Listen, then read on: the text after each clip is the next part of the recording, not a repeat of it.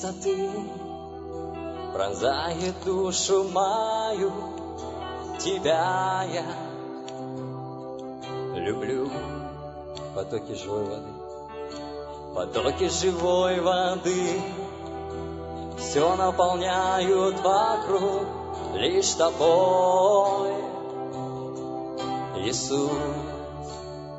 Свет, свет от Твоей чистоты пронзает душу мою, Тебя я люблю. Потоки живой воды все наполняют вокруг лишь тобой, Иисус. Иисус, Тебя я верю, стал для меня примером. Я хочу, мой Бог и Царь, на Тебя похожим стать. Иисус, Тебя я верю, Ты стал для меня примером. Я хочу, мой Бог и Царь, на Тебя похожим стать. Иисус, Тебя я верю, Ты стал для меня примером. Я хочу, мой Бог и Царь, на Тебя похожим стать. Иисус, Тебя я верю, Ты стал для меня примером. Я хочу, мой Бог и Царь, на Тебя похожим стать.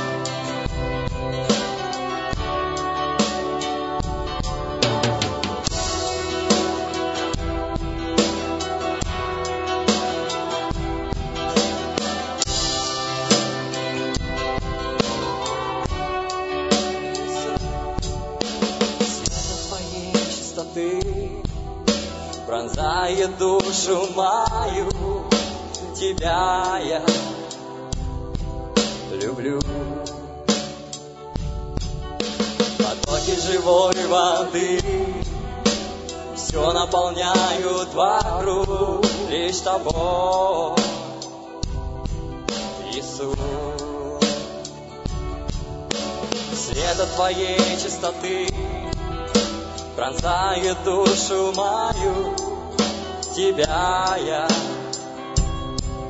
люблю. Потоки живой воды все наполняют вокруг лишь Тобой, Иисус. Иисус, Тебя я верю, для меня примером. Я хочу, мой Бог и на Тебя похожим стать. Иисус, Тебя я верю, Ты стал для меня примером. Я хочу, мой Бог и на Тебя похожим стать. Иисус, Тебя я верю, Ты стал для меня примером. Я хочу, мой Бог и Царь, на Тебя похожим стать.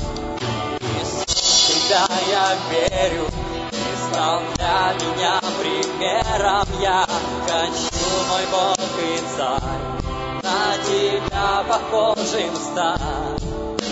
Святой, святой, Бог мой святой, Иисус.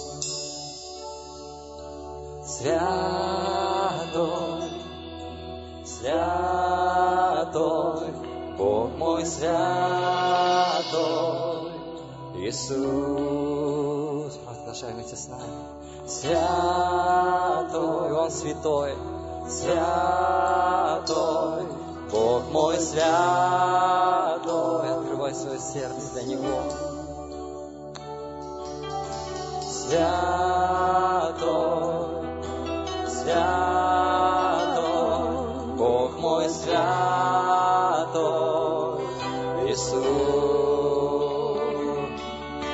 святой, святой, Бог мой святой, Иисус.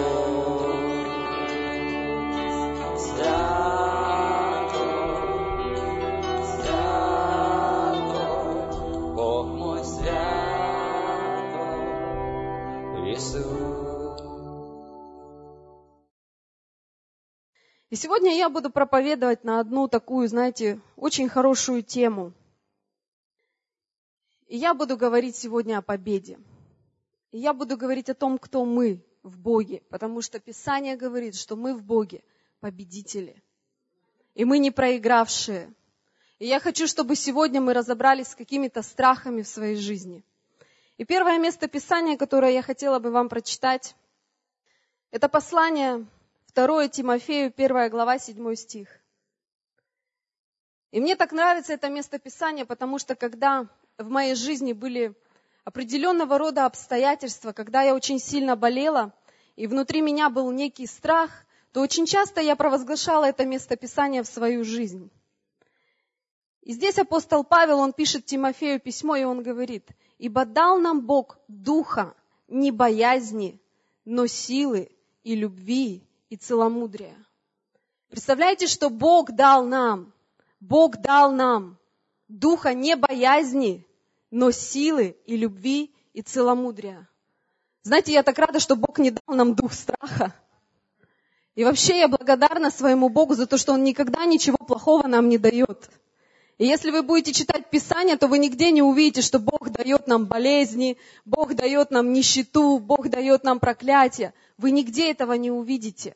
Поэтому наш Бог, Он благой Бог. И Он никогда не дает ничего плохого своим детям. Так же, как ты своим детям не хочешь ничего плохого. И наш Бог, Он никогда не дает нам ничего плохого. И у Бога нет цели причинить нам зло или какой-то ущерб, или какую-то боль. Но знаешь, есть тот, есть одна личность, которая очень сильно этого хочет.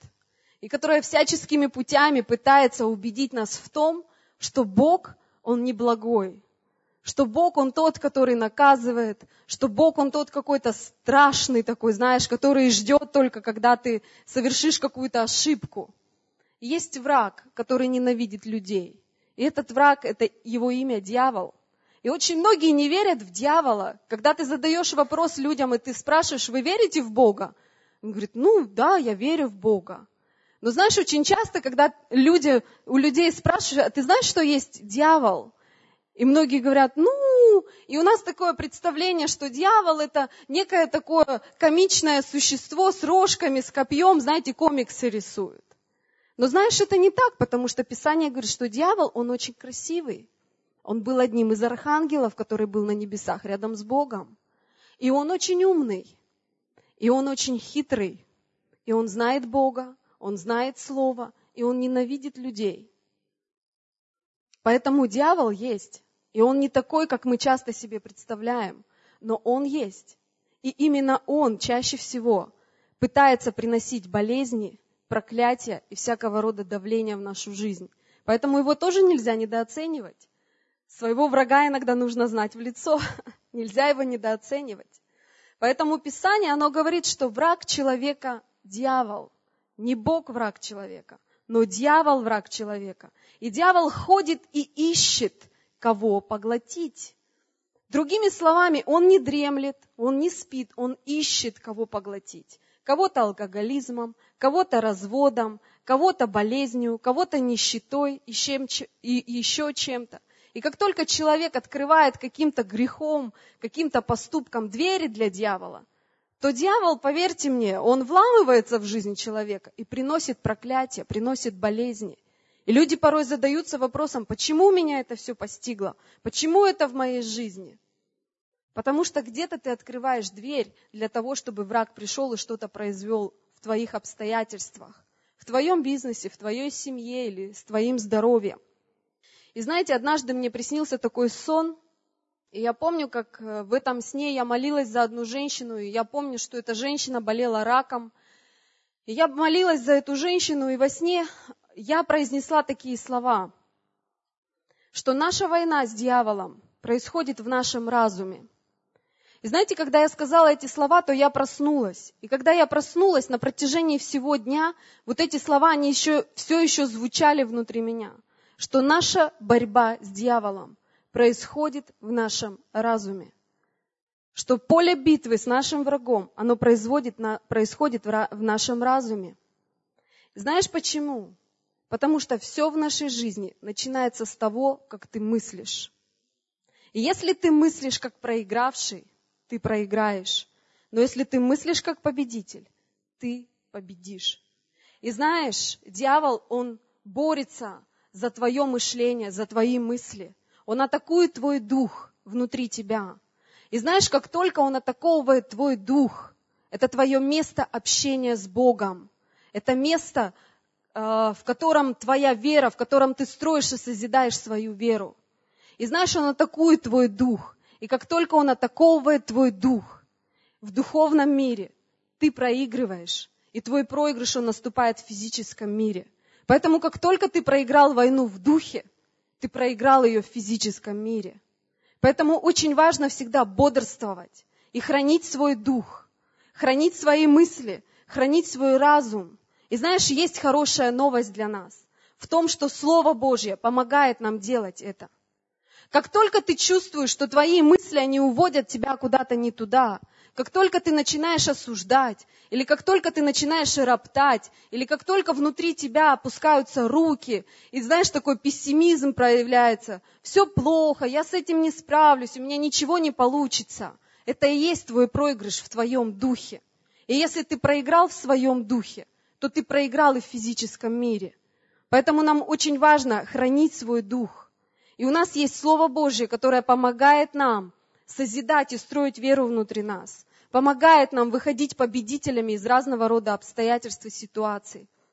И знаешь, сегодня я хочу, чтобы каждый из вас, он получил ободрение. Я не знаю, через что вы проходите, но я думаю, в жизни каждого есть какая-то своя борьба. Но я хочу, чтобы сегодня вы победили это внутри себя. Я хочу, чтобы сегодня в духе вы вышли с этого места, и вы знали, что вы победители, а не проигравшие. И что Бог приготовил для вас победу. Бог не приготовил для вас поражение. Аминь. Поэтому Бог совершил твою победу. И Он совершил твою победу еще до того, как ты родился, еще до того, как ты появился на этот свет. Две тысячи лет назад, когда Иисус умер на кресте, Он понес болезни, Он понес грехи всего мира – и Он принес победу в нашу жизнь и в наши обстоятельства. Аминь. Аллилуйя. И я хочу, чтобы мы разбирались сегодня со своими страхами. И я хочу сказать одну такую вещь. Что делает страх в нашей жизни? Вообще вы испытываете страх периодически? Я испытываю периодически страх. И знаете, что делает страх в нашей жизни? И первое, что делает страх, мы все уже понимаем, кто источник страха. Это не Бог. Ибо Бог не дал нам духа боязни. Аминь. Поэтому источником страха является наш враг, это дьявол. И вот страх часто начинает с того, что он атакует область веры. Он атакует наше доверие Богу. Он атакует нашу веру Богу. А мы знаем, что Слово Божье нас учит тому, что а без веры угодить Богу невозможно. Ибо надобно, чтобы приходящий к Богу веровал, что Он есть, и ищущим Его воздает. И я очень часто говорю о том, что наша вера – это как некий мост между Царством Божьим и этим физическим миром. Что именно вера – это то связующее звено, которое позволяет тебе видеть чудеса здесь, в этом физическом мире – как только ты веришь Богу, как только ты доверяешь Богу, как только ты начинаешь провозглашать Слово Божье в свою жизнь, не ту ложь, которую враг тебе сеет, не те страхи, которые ты переживаешь внутри, но как только ты начинаешь провозглашать ту истину, которая вот в этой книге, в этом священном писании, то тогда ты начинаешь побеждать, тогда ты начинаешь преодолевать. И это поднимает твою веру, это строит твою веру. И без веры ничего невозможно. И знаете, хочу прочитать вам одно такое место Писания, одну историю, которая произошла с одним человеком. Вы очень хорошо его знаете. И в свое время у Израиля у него не было царя. у израильского народа не было царя. И они сказали Богу, Бог, дай нам царя. И пророк Самуил, он помазал на царство одного молодого мужчину, которого звали Саул. И вот эта история про этого Саула. И однажды произошла такая ситуация. Это первая книга Царств, 13 глава, с 5 стиха. И здесь говорится, «И собрались филистимляне на войну против Израиля. Тридцать тысяч колесниц, и шесть тысяч конницы, и народа множество, как, как песок на берегу моря. И пришли и расположились станом в Мехмасе с восточной стороны Беф-Авена. Израильтяне, видя, что они в опасности, потому что народ был стеснен, укрывались в пещерах и в ущельях, и между скалами, и в башнях, и во рвах. А некоторые из евреев переправились за Иордан в страну Гадову и Галаадскую, Саул же находился еще в Галгале, и весь народ, бывший с ним, находился в страхе. То есть Саул и тот народ, который был вместе с Саулом, когда они увидели все вот это войско, то страх, он просто поселился в их сердце. И ждал он семь дней до срока, назначенного Самуилом. А Самуил не приходил в Галгал. И стал народ разбегаться от него. И сказал Саул, приведите ко мне, что назначено для жертвы всесожжения и для жертв мирных, и вознес всесожжение. Но едва кончил он возношение всесожжения, вот приходит Самуил. И вышел Саул к нему навстречу, чтобы приветствовать его. Но Самуил сказал, что ты сделал, Саул? Саул отвечал, я видел, что народ разбегается от меня, а ты не приходил к назначенному времени. И филистимляне же собрались в Мехмасе. Тогда подумал я, теперь придут на меня филистимляне в Галгал, а я еще не вопросил Господа, и потому решился принести все сожжения. И сказал Самуил Саулу, худо поступил ты, что не исполнил повеление Господа Бога твоего, которое дано было тебе, ибо ныне упрочил бы Господь царствование твое над Израилем навсегда. Но теперь не устоять царствованием твоему. Господь найдет себе мужа по сердцу своему, и повелит ему Господь быть вождем народа своего, так как ты не исполнил того, что было повелено тебе Господом. Аминь. И мы видим такую историю, что филистимляне однажды собрались войной на израильский народ. И если вы вернетесь на, не, на некоторые главы назад, то в 10 главе вы можете увидеть, как вот этот пророк Самуил, он пришел к Саулу и сказал, ничего не делай и ничего не бойся до того момента, пока я не приду. И никогда не приноси все сожжения, не приноси жертву Богу, пока я не приду, и мы вместе не сделаем этого. Но знаешь, что произошло? Саул, он настолько был испуган, что он не стал ждать этого пророка, он не стал ждать священника, он не стал ждать Самуила, потому что страх, который объял его, он решил, что я сейчас сам быстро сделаю все эти жертвоприношения до тех пор еще, пока пророк придет. И знаешь, он проявил вот это своеволие. И, Сау, и, Самуил, и, Самуил, а, и Самуил пришел и сказал, что отныне Бог упрочил бы царство твое, но теперь не устоять царствованием твоему, и Господь найдет себе мужа по сердцу своему. То есть, другими словами, когда страх вошел в его сердце, то он не стал полагаться на то, что Бог сказал ему и страх стал диктовать ему решение. И мы видим, что царь Саул, который был призван быть царем, что царь Саул, который был призван на царство, он просто потерял свое призвание, он потерял свое предназначение своим неверием и своим непослушанием. И знаешь, очень часто в нашей жизни так бывает, когда страх поражает твою веру, ты начинаешь полагаться на себя – и ты ищешь пути решения твоих обстоятельств, не согласовывая это с Богом. Знаете, очень часто, когда мы читаем это местописание, то многие осуждают Саула и говорят, ну вот, Саул Бога не дождался, вот такой неверный царь потерял свое призвание. Но знаешь, я не один раз была на месте Саула. Потому что когда в твою жизнь приходят какого-то такого, знаете, сложного рода обстоятельства, то первое, что ты начинаешь делать, ты начинаешь искать ответы в своем разуме, в своей голове. Ты начинаешь искать какие-то пути решения. И знаешь, ты порой не приходишь сразу к Богу и не говоришь, Бог, в чем ответ? Дай мне решение моей проблемы. Знаешь почему? Потому что это давит на тебя. Ты не хочешь находиться под этим давлением. Тебе не нравятся эти обстоятельства. Ты хочешь их быстро разрешить. Ты хочешь как-то быстро выйти из-под этого давления. И знаешь, это наша ошибка. Это то, что Саул совершил. Когда мы под страхом, под вот этим давлением принимаем решение. И очень часто человек так устроен, что в первую очередь, когда происходят какие-то ситуации в его жизни, вместо того, чтобы идти к Богу и спрашивать Бога, Бог, как мне поступить в той или иной ситуации, дай мне ответ. Мы начинаем сами искать ответ внутри себя. И мы принимаем решение под давлением этого страха, под давлением своего неверия. У нас вера пропадает. И это рабское мышление. И я хочу сегодня, чтобы вы знали, через какие бы обстоятельства сегодня вы не проходили, Бог первично, а все остальное вторично. Не совершай эту ошибку. Потому что поэтому враг, он всегда атакует твою веру, твое доверие. Потому что как только он принесет сомнение и страх, ты почти проиграл. И знаешь, что делает враг? Он выводит тебя из этой воли Божьей. Он вывел Саула из этой воли Божьей.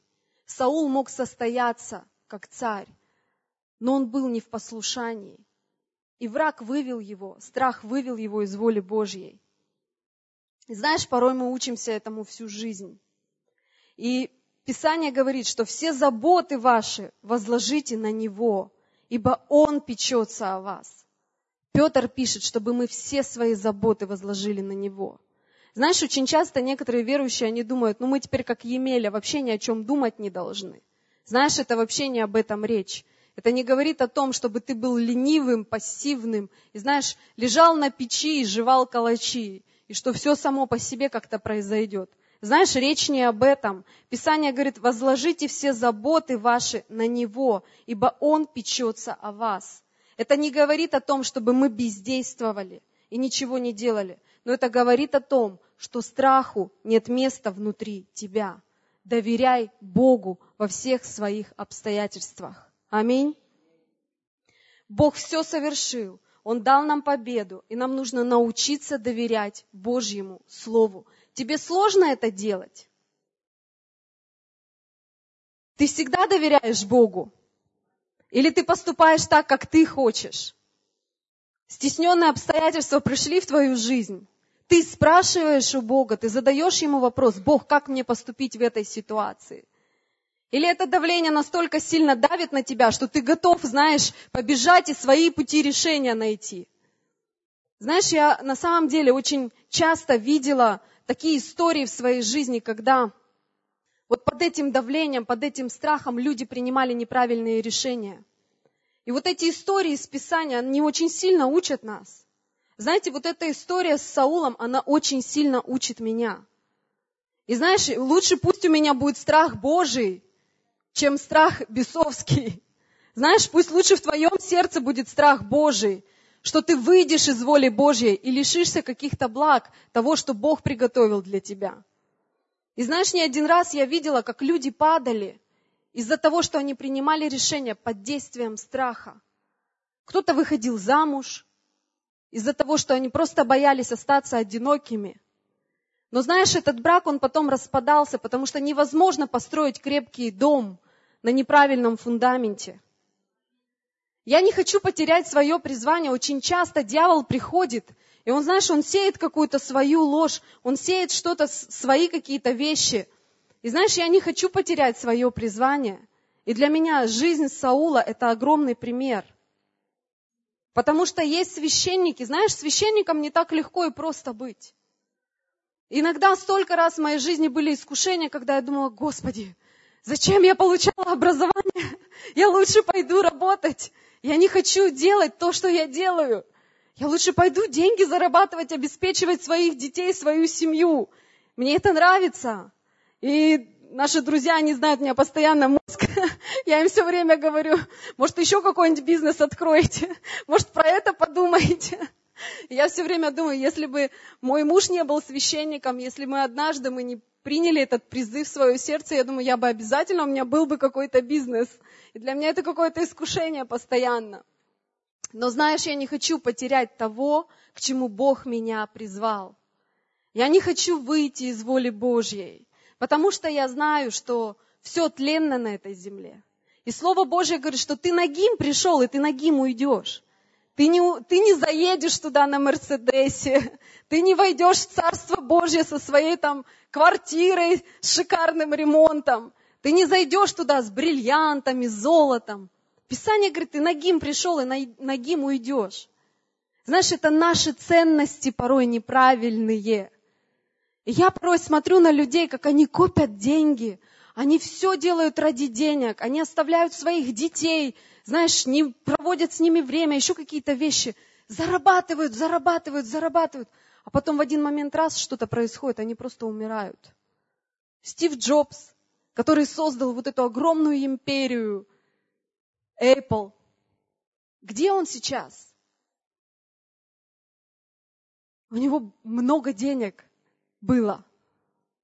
Но он нагим пришел и нагим ушел. Он Apple туда не забрал. Счастье ему это не принесло, потому что в один момент он заболел раком и умер. Поэтому я понимаю, что знаешь, то призвание, которое есть в моей жизни, оно гораздо важнее того, как я живу. Оно гораздо важнее. И очень многие священники, которые, знаешь, они вот под этим страхом, под этим давлением принимали решения, они оставляли свое служение – и я знаю, что, к сожалению, их семьи распадались. В их семьях был развод. И они ни к чему хорошему не пришли. Поэтому ты всегда должен быть в том месте, в котором Бог призвал тебя. Потому что нет ничего ценнее человеческой души на самом деле. И знаешь, очень часто вот эти трудные обстоятельства, они нас заставляют вообще врасплох. И сегодня в моей семье Моя двоюродная сестра, сегодня у нее, к сожалению, она проходит, знаете, свою долину смертной тени. И она борется сегодня с раком. Это молодая девушка, которой 35 лет, у которой маленькая дочь, и у нее еще вся жизнь впереди. Но сегодня ей ставят такой диагноз, и она сражается с этим диагнозом. И знаешь, ничего не предвещало беды. Все было хорошо. И знаешь, это неожиданность для нашей семьи, это неожиданно для нас. Поэтому мы никогда не знаем, когда придет это время. Но знаешь, когда мы проживем свою жизнь, мы придем на небеса. И я хочу, чтобы когда мы придем туда, то мы пришли наполненной жизнью, Его целями, Его планами, чтобы мы не пришли туда пустыми, но чтобы мы пришли туда с какими-то своими, знаешь, добрыми делами, с чем-то хорошим, со спасением других человеческих жизней. Поэтому никогда не принимай решения в своей жизни под водительством страха или давления. Никогда не будь движим страхом, но будь движим тем, что Бог говорит к тебе, о тебе. Охраняй свою веру и не позволяй страху атаковать ее. Не иди на компромисс с Богом. И вот эти библейские истории, они учат нас этому. Они учат нас не торопиться. Знаете, поговорка такая есть. Не беги вперед батьки в пекло. Не беги вперед батьки в пекло. Не торопись принимать какие-то решения, если ты это не услышал от Господа. Если это просто твой разум, это твои умозаключения. Потому что ты можешь проиграть. Но только с Богом ты победитель. Бог знает все. Аминь. Что делает еще страх в нашей жизни? Он атакует наши мечты. Страх атакует твои мечты. И он атакует твои возможности, он ограничивает твои возможности. Знаешь, порой мы сами лишаем себя того, что Бог приготовил для нас, те благословения, которые Бог приготовил для нас. И знаешь, на народе израильском Бог нас учит очень часто, когда мы читаем Писание. И в числах 13 глава произошла интересная история. Мы знаем, как израильский народ, он был в течение долгого времени в рабстве – в Египте. И Бог решил освободить свой народ. И Он послал к ним избранного своего служителя Моисея. И Он послал к ним Моисея, чтобы Моисей вывел их из этого рабства. И Моисей вывел их из этого рабства. И Бог сказал, что я вывожу вас из этого Египта, но я хочу привести вас в землю обетованную, где течет молоко и мед. Бог дал им четкую, конкретную цель. Бог показал им. Знаешь, когда Бог выводит тебя из мира, когда ты приходишь к Богу, когда ты знакомишься с Богом, знаешь, Бог тебе не показывает плохую землю. Он говорит, мои намерения о тебе во благо, а не на зло.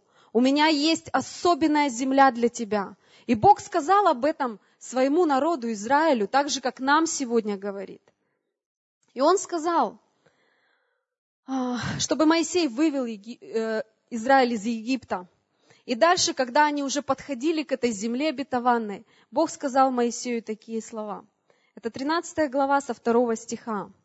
«И сказал Господь Моисею, говоря, пошли от себя людей, чтобы они высмотрели землю ханаанскую, которую я даю сынам Израилевым.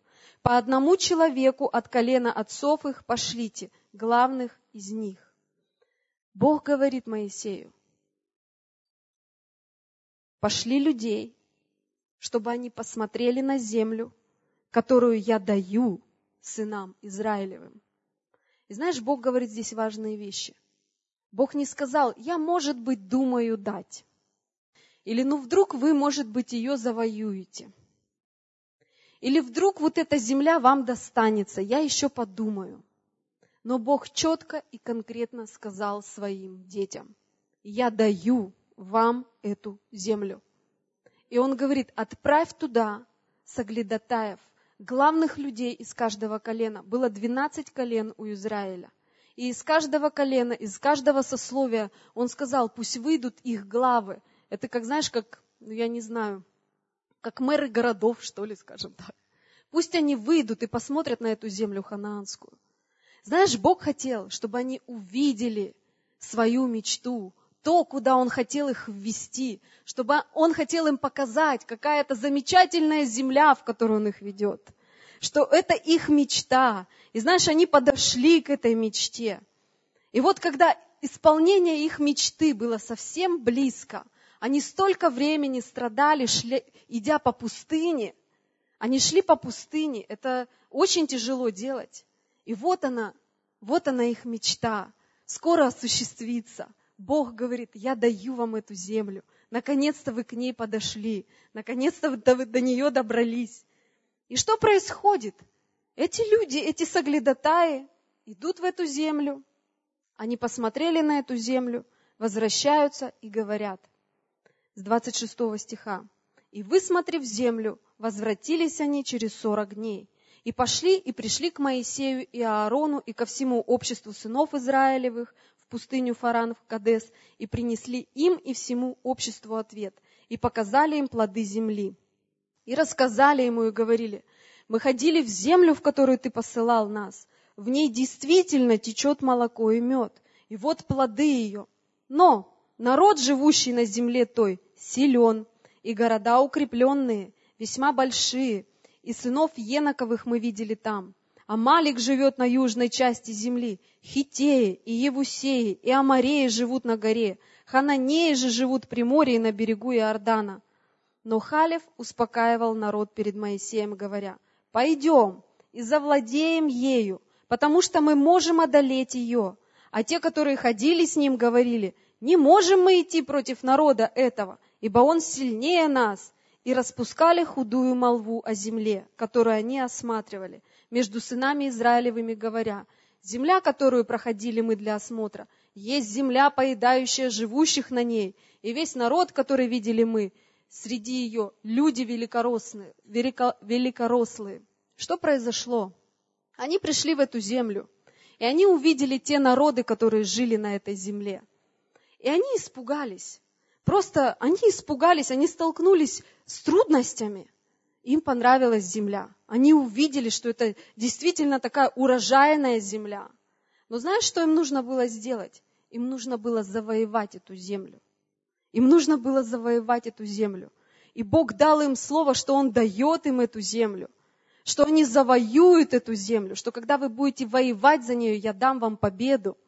И знаешь, очень часто в нашей жизни так происходит – мы хотим все легко, быстро и доступно. Знаешь, Бог иногда дает тебе что-то, какое-то видение, какую-то цель. И очень часто мы не готовы приложить усилия. Очень часто мы не готовы платить цену. Очень часто мы не готовы воевать за это. Наша лень, наша плоть, наше нежелание. И мы находим причины, почему мы не можем это сделать. И мы начинаем перечислять, вот там эти живут, эти живут, мы не одолеем их. И знаешь, проходит время, и те идеи, которые, о которых ты думал, реализовывает кто-то другой. И ты оборачиваешься назад, и ты думаешь, вау, эта идея мне приходила. Я ее не реализовал. Но кто-то другой открыл этот бизнес, кто-то другой это сделал вперед меня. Почему? Потому что ты стал думать о тех трудностях, которые тебе предстоит решить. Ты стал думать о том, почему ты не можешь этого сделать. И как только ты начинаешь сомневаться в этом внутри, то ты просто обрекаешь себя на неудачу. Хотя Бог говорит, я даю тебе эту землю. Бог дал им эту землю. И все, что нам нужно, нам нужно разбираться со своими страхами. Нам нужно уметь завоевывать, платить цену и верить Богу и идти вперед. Но народ стал плакать, жаловаться. И если вы посмотрите в 14 главу, то с первого стиха там говорится о том, что народ израильский заплакал. Все, 11, 12 соглядатаев пошло, и 10 из них стали говорить, как там плохо, и мы с этим не справимся. И народ израильский стал плакать, жаловаться. Представляешь, обетование Бога, то, что Бог им обещал, то, зачем они вышли из Египта, это уже практически было в их руках. Но они стали плакать, жаловаться и сказали такую вещь. Давайте мы Моисея выгоним, найдем себе другого вообще лидера и пойдем обратно в Египет. Представляете, они были рабами в Египте. И они подумали, не, лучше мы в Египет пойдем, не, лучше я пойду на диван лягу. Не, лучше я пойду туда, где мне удобно. Они говорили, там лук был, там чеснок был. И знаешь, мы порой вот под этими страхами, под этим давлением возвращаемся туда, где нам уже уютно, комфортно. И мы боимся этих вызовов. И вот этот страх, он атакует наши мечты, он ограничивает наши возможности. Но было два человека, которых звали Иисус Навин и Халев. И вот эти два человека, они были другого духа, они были другого мышления – они были людьми веры. Из седьмого стиха говорится, «И сказали всему обществу сынов Израилев, земля, которую мы проходили для осмотра, очень-очень хороша. Они увидели эту землю. Они зацепились за эту землю. И если Господь милостлив к нам, то введет нас в землю эту и даст нам ее, эту землю, в которой течет молоко и мед. Только против Господа не восставайте, и не бойтесь народа земли сей, ибо он достанется нам на съедение. Защиты у них не стало, а с нами Господь. Не бойтесь их. Иисус Навин и Халев стали противостоять этому нытью, этому неверию, и они стали говорить, что Бог за нас, Бог дает нам победу. Но что произошло? Все общество решила побить их камнями. Порой, когда что-то внутри тебя происходит, когда Бог дает тебе какую-то цель или какое-то видение, в твоей жизни могут появиться люди, которые будут кидать в тебя камни и говорить, что у тебя это не получится. Зачем ты в это вообще подвязался? Понимаешь? Но Бог дает тебе победу. И сказала все общество, побить их камнями. Но слава Господня явилась в скинии собрания всем сынам Израилевым. И сказал Господь Моисею, доколе будет раздражать меня народ сей, и доколе будет он не верить мне при всех знамениях, которые делал я среди него. Бог давал знамения, и они видели чудеса Божьи в своей жизни. И знаешь, что интересно? Что из-за своего ропота, из-за своего неверия, недоверия к Богу, они не вошли в эту землю обетованную. Очень часто мы можем не получить того обещанного, что Бог дает нам, что Бог обещает нам. Из-за наших страхов, из-за нашего ропота, из-за нашего неверия. Аминь. И дальше в 24 стихе. Но раба моего Халева за то, что в нем был иной дух, и он совершенно повиновался мне, введу в землю, в которую он ходил, и семя его наследует ее. Иисус Навин и Халев, они вдвоем понимали, что сам Бог стоит за ними. И Слово Божие говорит, что в Халеве был иной дух.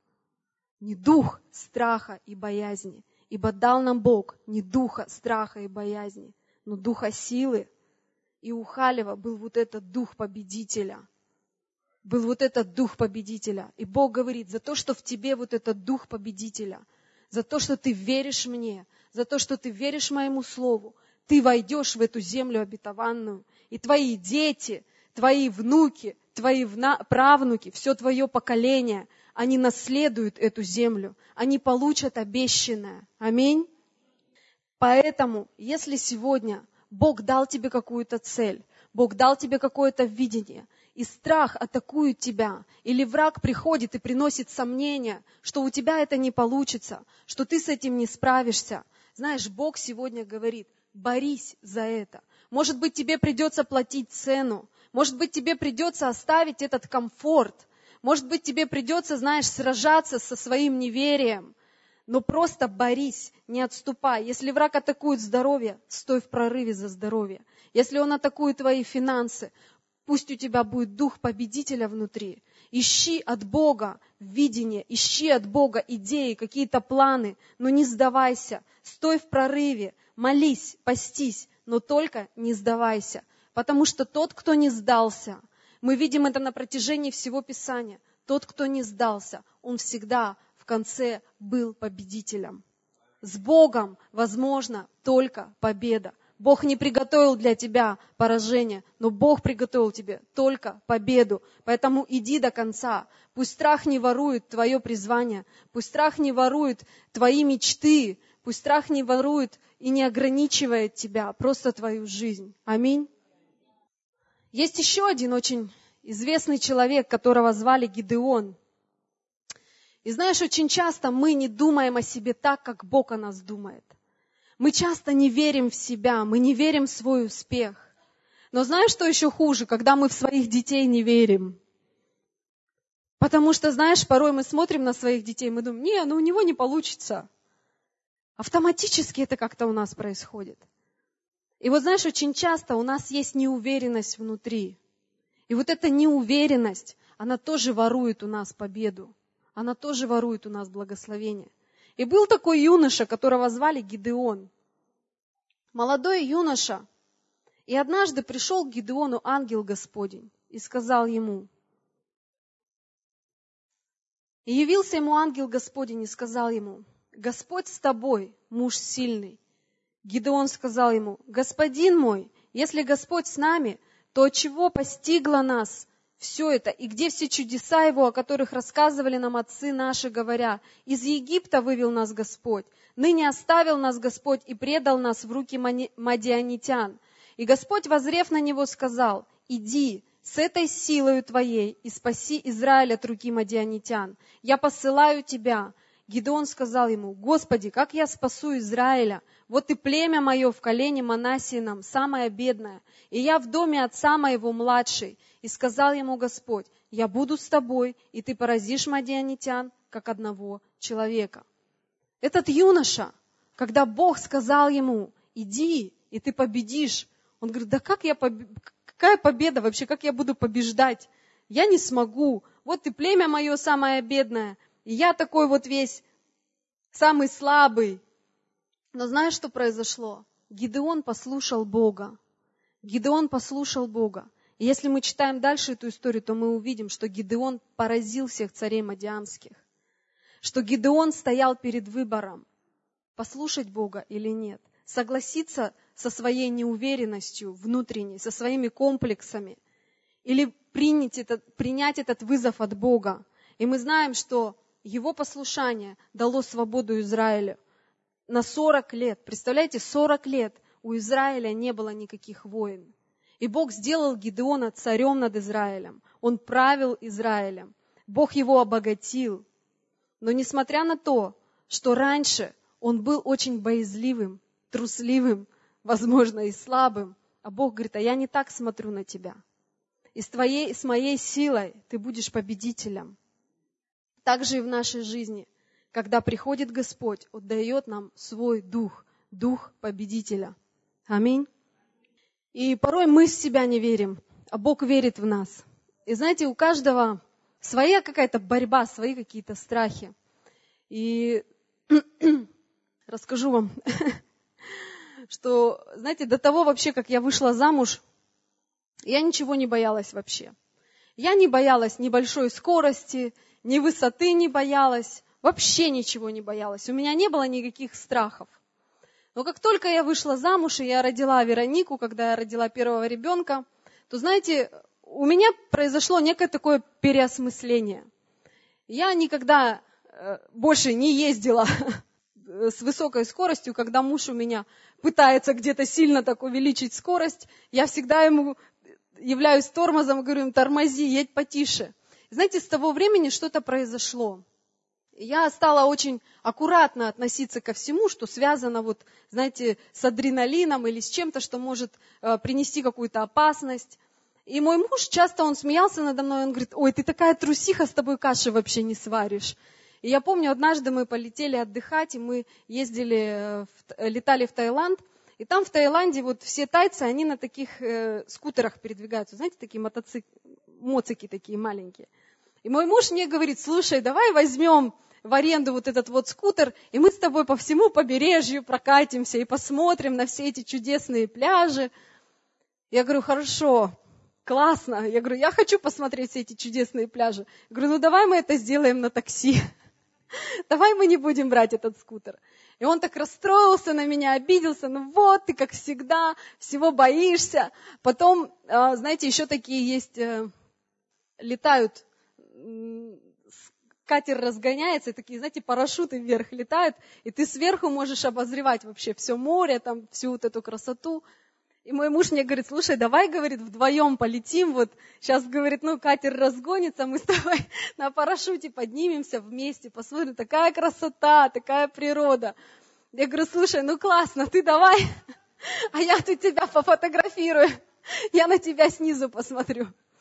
И знаешь, и, и вот какие-то вот такие ситуации возникали, и, или мы приезжаем в какое-то незнакомое место, и мой муж говорит, о, ну, вот мы летали на конференцию в Токио, и я помню, мы когда туда приехали, а там, ну, представляете, все на японском языке, хотя бы английский был, а там вообще одни иероглифы, то есть ты вообще ничего не поймешь. Если английский хотя бы ты как-то там где-то переводчик в телефоне что-то можешь включить, то здесь ты вообще даже переводчик не включишь, там все на, иероглиф, на иероглифах, в метро все на иероглифах, то есть даже признание английского, ну, сложно порой, потому что японцы, они мало кто говорят на английском языке.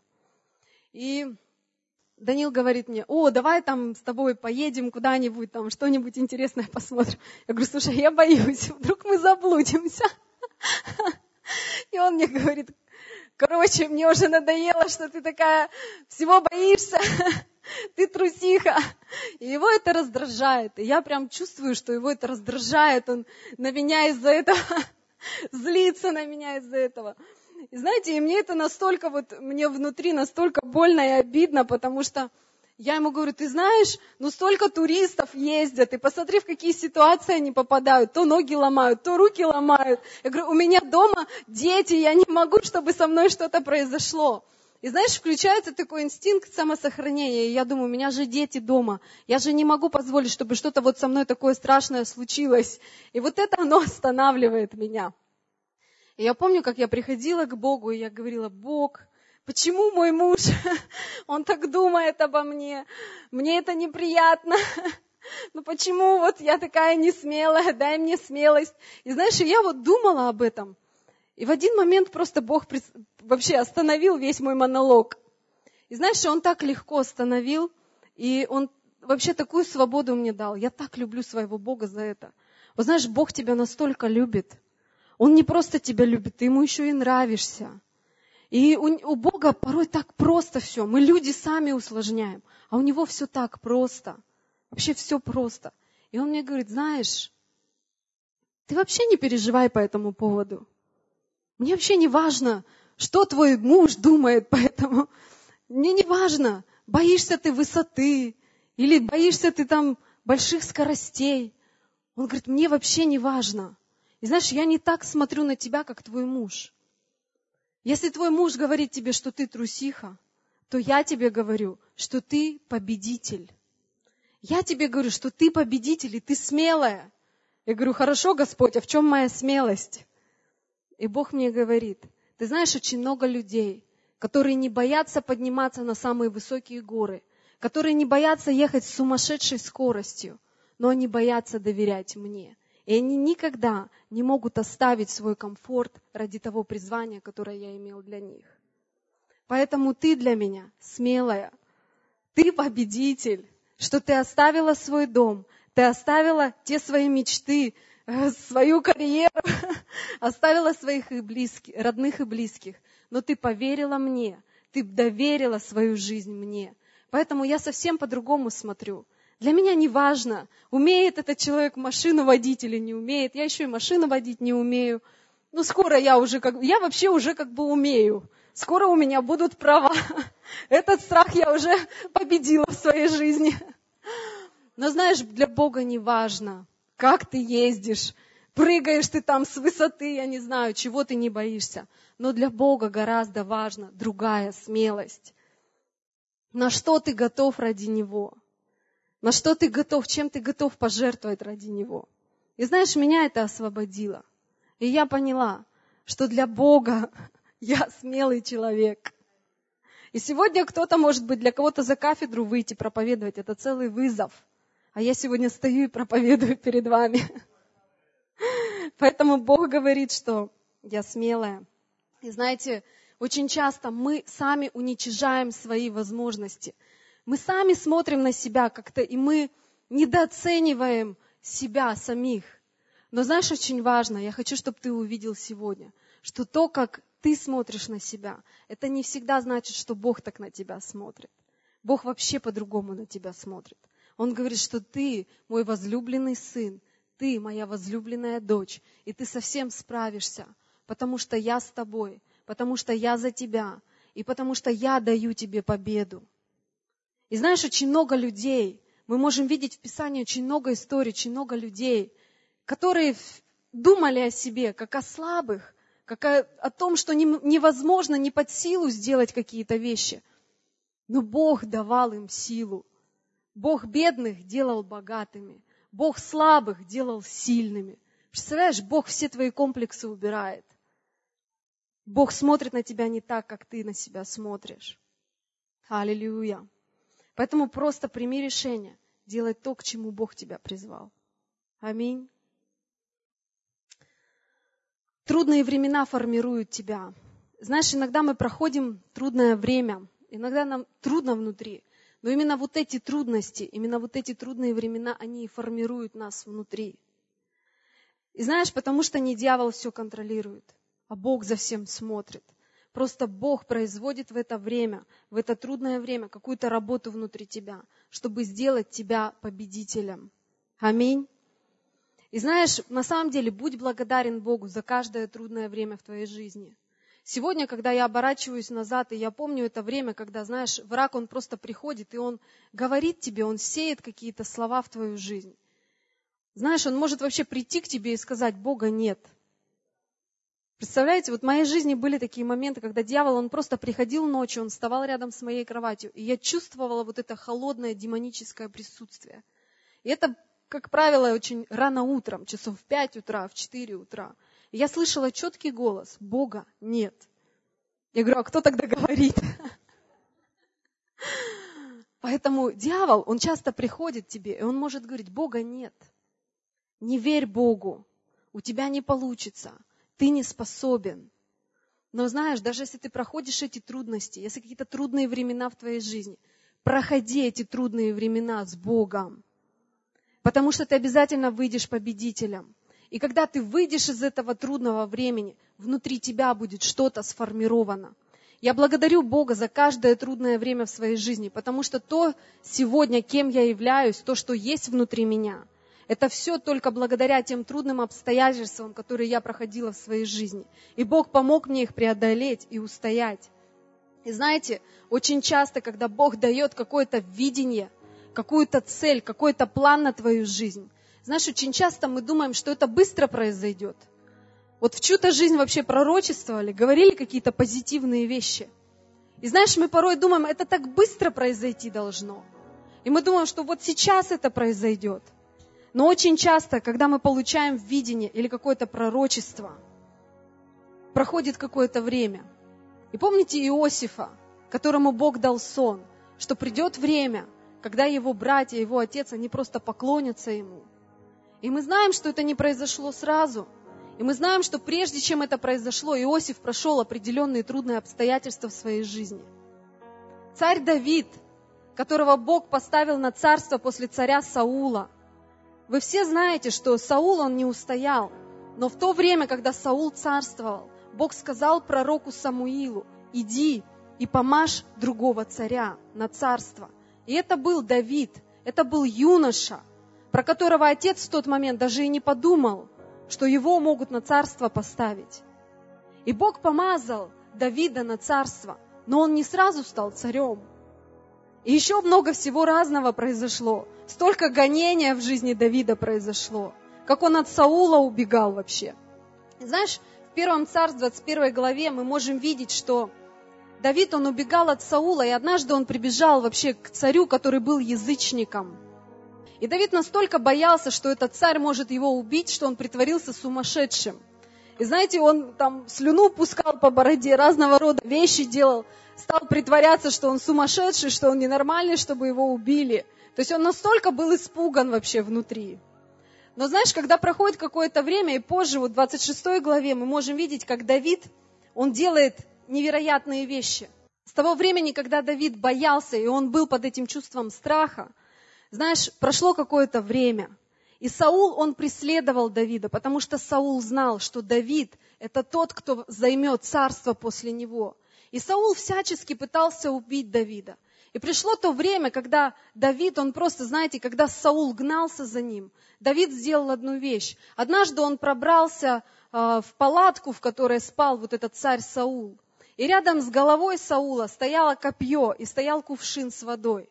И Давид вместе со своим слугой пробрался в эту палатку, забрал это копье, забрал этот кувшин с водой, несмотря на то, что там были вообще враги его, которые искали его убить, но он не побоялся этого сделать. И он пришел туда, в стан врагу. И за это время, которое Давид убегал от Саула, что-то происходило внутри него что-то происходило, что он стал более уверенным в себе, и он не побоялся, внутри него был вот этот дух победителя, дух победителя. Поэтому трудные времена, они формируют нас.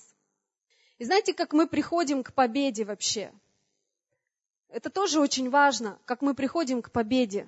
И вот этот Давид, мы знаем, что он был одним из вообще великих царей. Одним из великих царей. Но знаешь, прежде чем он убил Голиафа, перед ним еще был и лев, и медведь. То есть перед этим были определенные сражения в его жизни. И знаешь, порой мы хотим замахнуться сразу на победу. Но знаешь, наша победа порой складывается из наших маленьких побед. Из наших маленьких побед. Поэтому запомни, большая победа всегда вырастает из маленьких побед. И знаешь, есть такая поговорка, что слона нужно съесть по кусочкам.